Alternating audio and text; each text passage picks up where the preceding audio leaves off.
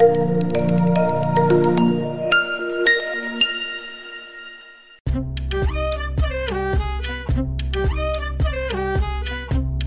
existe ninguna reglamentación alágica desde la Torá y del Talmud y los códigos subsiguientes con respecto a la prohibición de escuchar a una mujer cantar.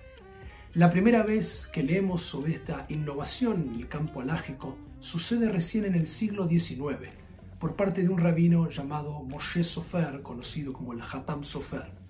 De todas maneras, su propia reglamentación no coincide con la dicta más simple de Shmuel, quien trae este concepto en la literatura talmúdica. El Rif, por ejemplo, ignoró por completo este principio como si fuera una alajá y lo hizo ver como parte de una gadá. Algunos Rishonim entendieron esta prohibición de la voz de la mujer como conversar en exceso con una mujer, lo cual podría llevar a una relación sexual prohibida. Por otro lado, Hai Gaon y algunos de los Rishonim del mundo Ashkenazi interpretaron que se refería particularmente a Kriyat Shema, lo cual no permitía decir el Shema si una mujer estaba cantando. De todas maneras, si bien no hay ninguna justificación alágica con respecto a la prohibición de escuchar a una mujer cantar hasta el siglo XIX,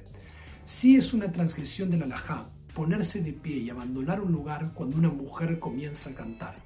Es la transgresión de Kvod Abriot, la dignidad de todas las personas, y es considerado una falta de respeto y humillación retirarse de una sala cuando una mujer comienza a cantar.